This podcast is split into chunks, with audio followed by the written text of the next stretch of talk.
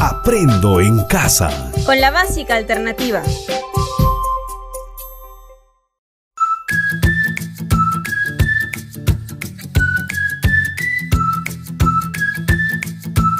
Hola, bienvenidos y bienvenidas a esta nueva experiencia de aprendizaje en sintonía de su programa Aprendo en casa con la básica alternativa. Hoy continuamos con la sesión de aprendizaje número 58 del primer grado del ciclo intermedio en las áreas de comunicación y desarrollo personal y ciudadano. Esta sesión lleva por título Escribimos la importancia del tiempo libre en las personas. Ubícate en un lugar cómodo donde puedas escuchar atentamente esta clase y puedas escribir tus actividades. No olvides tener a la mano tu cuaderno, hojas de papel o portafolio, lapiceros y regla.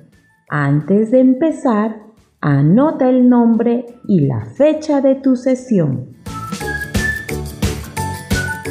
Es importante recordarles que en este mes de noviembre vamos a escribir la historia del uso del tiempo libre por capítulo. Será muy interesante. Para que en tu experiencia de aprendizaje realices un trabajo en equipo, invita a tus familiares a participar en la clase. Iniciemos.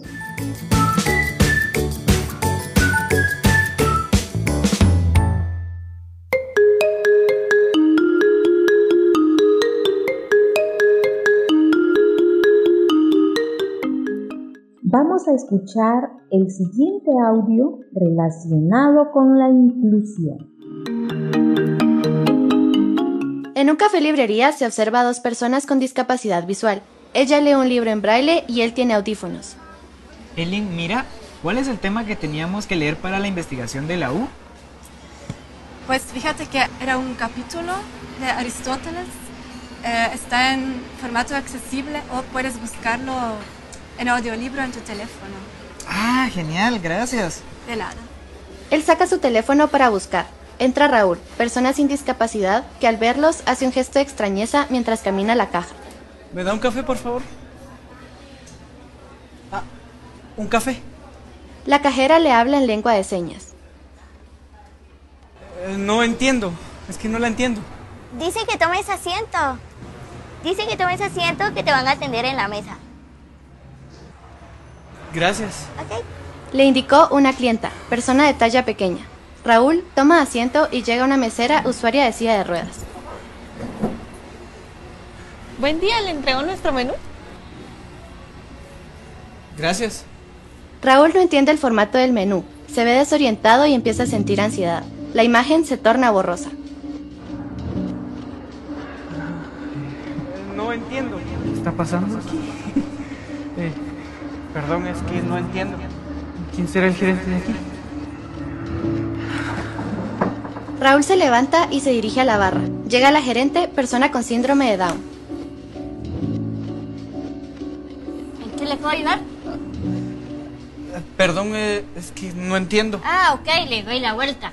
Le da vuelta al menú mostrando que está en braille y texto impreso.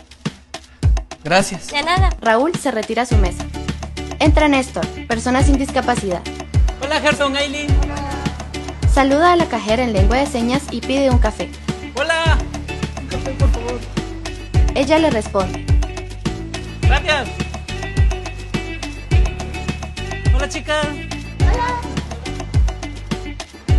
Toma asiento y se dirige a Raúl. Qué buen lugar es este. ¿No le parece? Es de mis lugares favoritos. Acá entre nos. Debería pedir los alfajores. Son buenísimos. Gracias.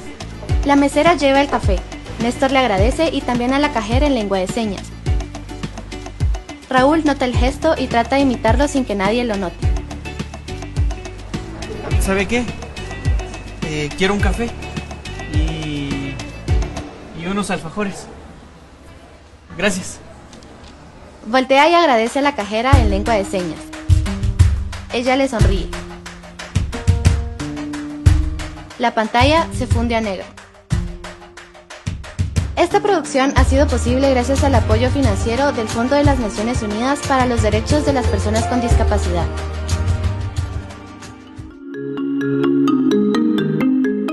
Reflexionemos.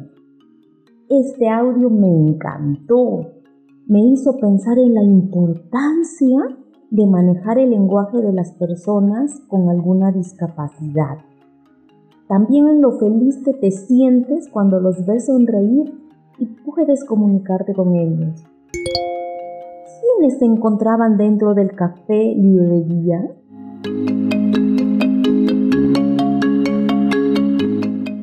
Varias personas, dos jóvenes con discapacidad visual que estaban realizando un trabajo de investigación. La encargada del establecimiento, quien no podía hablar y se comunicaba empleando el lenguaje de señas. La mesera, quien se movilizaba en sillas de ruedas. Una señorita de estatura pequeña. Y la gerenta, una persona muy amable con síndrome de Down.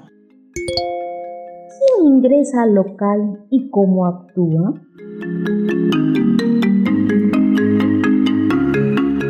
Raúl, pero al notar a las personas con necesidades especiales, se siente sorprendido y confundido. ¿Quién es Néstor? ¿Cómo se comporta? Néstor es una persona sin discapacidad. Se comunica con los trabajadores del local de acuerdo al lenguaje que ellos emplean. Por ejemplo, saluda y agradece a la cajera en un lenguaje de señas. No se siente sorprendido de interactuar con las personas. Le sonríe a todos, se muestra amable y valora el servicio que brindan. ¿Qué hace Raúl al final?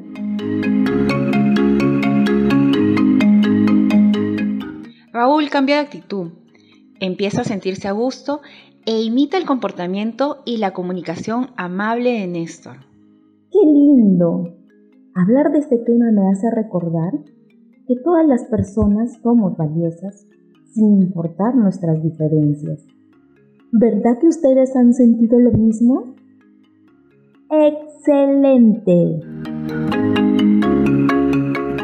Ahora les pregunto, ¿todos tenemos la misma actitud que Néstor con las personas con necesidades especiales?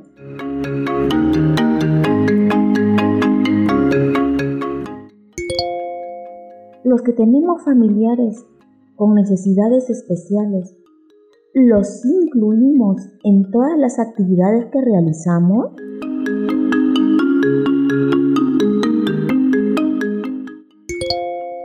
¿Consideran que es importante incluir a las personas con necesidades especiales en las actividades que programamos para el uso del tiempo libre?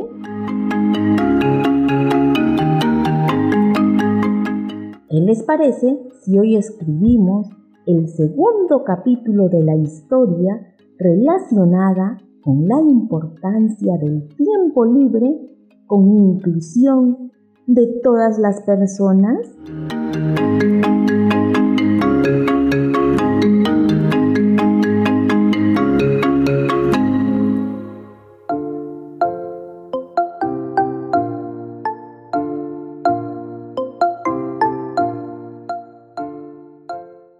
Recordamos a nuestros oyentes que esta clase corresponde al primer grado del ciclo intermedio en las áreas de comunicación y desarrollo personal y ciudadano, en la modalidad de educación básica alternativa. Sigamos con la experiencia de aprendizaje. El tiempo libre es muy importante si lo utilizamos en actividades adecuadas para conseguir distracción, relajación, placer y además desarrollarnos como personas. Si nos encontramos en un contexto con personas que tienen necesidades especiales, debemos incluirlas. Juntos podemos desarrollar la misma actividad ajustándola a sus necesidades. Profesora, considero muy importante lo que nos está mencionando. Muchas veces cometemos el error de excluir a las personas con necesidades especiales de ciertas actividades porque pensamos que no pueden hacerlas. Otras veces excluimos a hombres y mujeres porque creemos que hay actividades que no pueden realizarla. Ahora entiendo que obtener un mayor nivel de autonomía requiere, fundamentalmente, incluir a todos en las actividades que cualquier persona realice en su tiempo libre. Todos podemos hacerlas. Así es, don Rafael. Ahora planifiquemos. ¿Qué vamos a escribir? El segundo capítulo de la historia acerca de la importancia del tiempo libre, incluyendo a todas las personas. ¿Para qué vamos a escribir el segundo capítulo de la historia? Para reconocer la importancia de actividades individuales y grupales durante nuestros espacios libres. En la calidez afectiva de la familia, todos podemos ayudarnos y apoyarnos emocionalmente. ¿Qué vamos a considerar en la redacción del segundo capítulo de la historia relacionada con la importancia del tiempo libre en las personas sin distinción alguna? Vamos a escribir la importancia del tiempo libre en las personas, sin distinción alguna. Consideramos en este capítulo de la historia programar actividades que contribuyan al uso adecuado del tiempo libre incluyendo personajes con necesidades especiales, varones, mujeres y niños. Genial. Es decir, van a escribir una actividad o juego donde participen diferentes personajes y se rescate el tratamiento inclusivo en casa o en la comunidad. ¿Cómo lo presentarán? Iremos archivando en nuestro portafolio capítulo por capítulo y cuando ya tengamos todo, lo presentaremos como un pequeño libro. ¿Quiénes leerán el segundo capítulo de nuestra historia? Mi familia, el profesor, amigos y pobladores en general. ¿Qué necesitamos? Buscar información en diversas fuentes orales o escritas, relacionadas con actividades para el uso adecuado del tiempo libre. También podemos recordar actividades recreativas que planificamos en familia. Por ejemplo, preparar una parrilla a orillas del río, organizar juegos divertidos donde participen todos, entre otros. Excelente. ¿Dónde difundiremos el segundo capítulo de la historia relacionada con el uso del tiempo libre en nuestras vidas y comunidad? Teniendo una reunión por videollamada con cuatro compañeros por WhatsApp, los que tuvieran este servicio en sus celulares, o tomándose foto y enviándolas a familiares, vecinos y amigos. Para conservarlo, lo incluiremos en el portafolio. Al final del mes de noviembre uniremos todos los capítulos y lo presentaremos como un pequeño libro.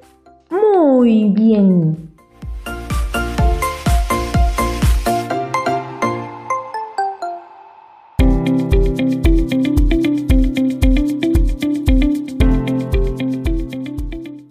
De conocer la importancia del uso adecuado del tiempo libre, incluyendo a todas las personas sin distinción alguna, así como de planificar la actividad que desarrollaremos, ahora vamos al siguiente paso, textualizar.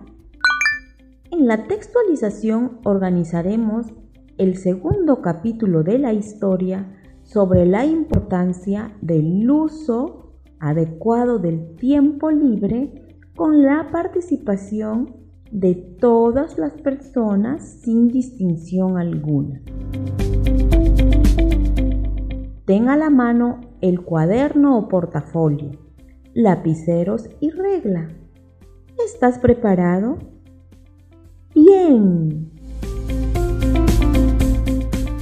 Escribe el segundo capítulo teniendo en cuenta las siguientes recomendaciones.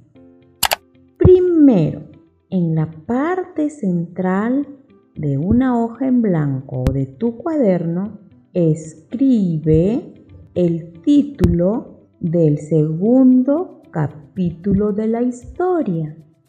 Debe relacionarse con la importancia del uso adecuado del tiempo libre, incluyendo a todas las personas sin distinción alguna.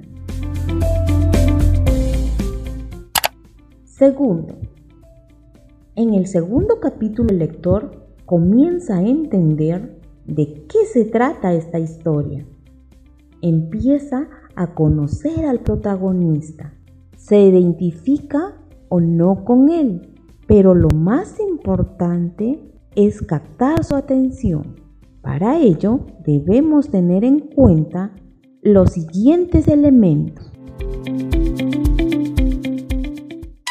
El primer elemento está conformado por las palabras de inicio del capítulo. Son muy importantes. Generalmente escribimos una frase que encierra de qué trata la historia. Por ejemplo, Sofía escucha cada hora las campanadas de su reloj y de pronto piensa en su familia y cómo reunirlos para realizar una actividad recreativa donde participen todos. Elia sabe que debe incluir a su papá, que es muy renegón, y a su hermanita con síndrome de Down. Recuerden que es importante mencionar el lugar donde se desarrollan los hechos y las características de cada miembro de la familia. Para comprobar si nuestro inicio es el adecuado, debemos responder a tres preguntas. ¿De quién es la historia? Es sobre Sofía. Para el caso de la actividad que realizaremos, serán ustedes. ¿Qué está pasando? Sofía piensa en su familia y quiere programar una actividad recreativa en la que participen todos. ¿Qué hay en riesgo? Que su papá y hermanita con síndrome de Down no puedan o no quieran participar en la actividad que ella programe. En el segundo elemento consiste en presentar al protagonista. Se recomienda empezar con algo activo, describir al personaje de forma defectuosa o algún conflicto. Como tercer elemento tenemos la introducción al conflicto. Para mayor claridad respondemos las siguientes preguntas. Estas les ayudará a tener las ideas para escribir el párrafo.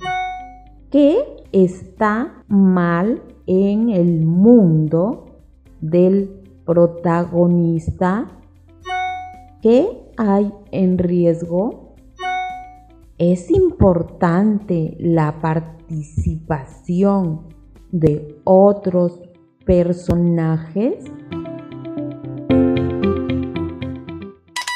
Otro elemento importante que debemos incluir en nuestra historia es reflejar las emociones y los comportamientos de cada uno de los personajes en la participación de la actividad creativa que van a desarrollar con ellos.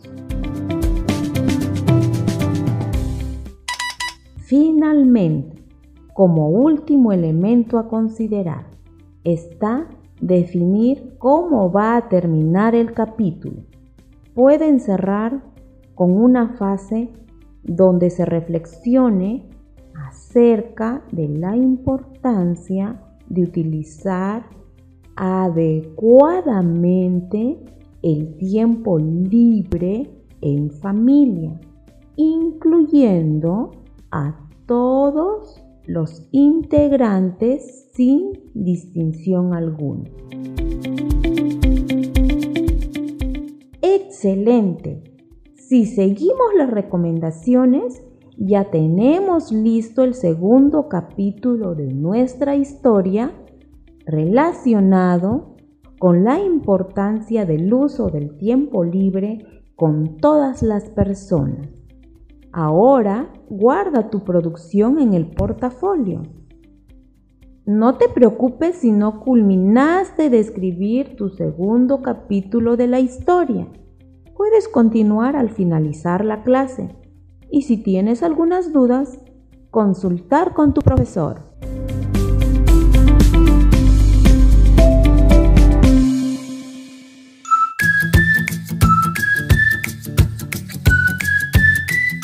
Después de haber construido esta nueva información, programa otras actividades dándole buen uso del tiempo libre en familia y mantener una vida saludable. Para finalizar nuestra sesión, es necesario que comentes con tu familia las siguientes preguntas y las escribas en tu cuaderno. ¿Qué hicimos hoy?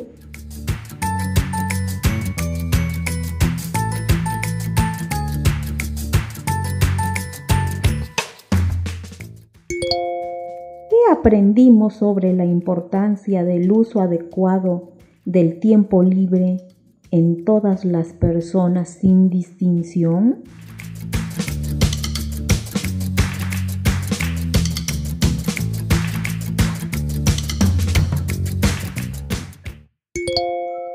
¿Crees que es importante compartir con los demás el segundo capítulo de la historia que acabamos de escribir? ¿Por qué?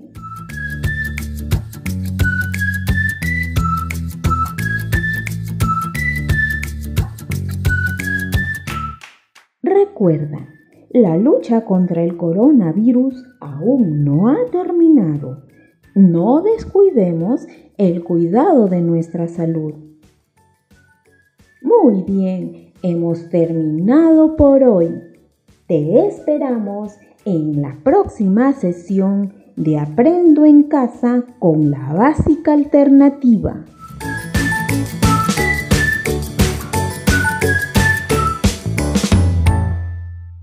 Protégete del coronavirus. Si tienes más de 60 años, ten especial cuidado con el coronavirus y otras enfermedades respiratorias. Vacúnate gratis contra el neumococo en cualquier establecimiento de salud presentando tu DNI. También recuerda, lávate las manos con agua y jabón, cúbrete con el antebrazo al toser o estornudar, evita tocarte el rostro con las manos sin lavar y el contacto con personas resfriadas. No te automediques. Para más información, llama gratis al 113.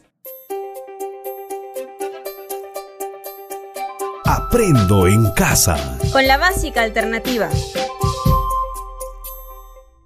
Ministerio de Educación. Gobierno del Perú. El Perú primero.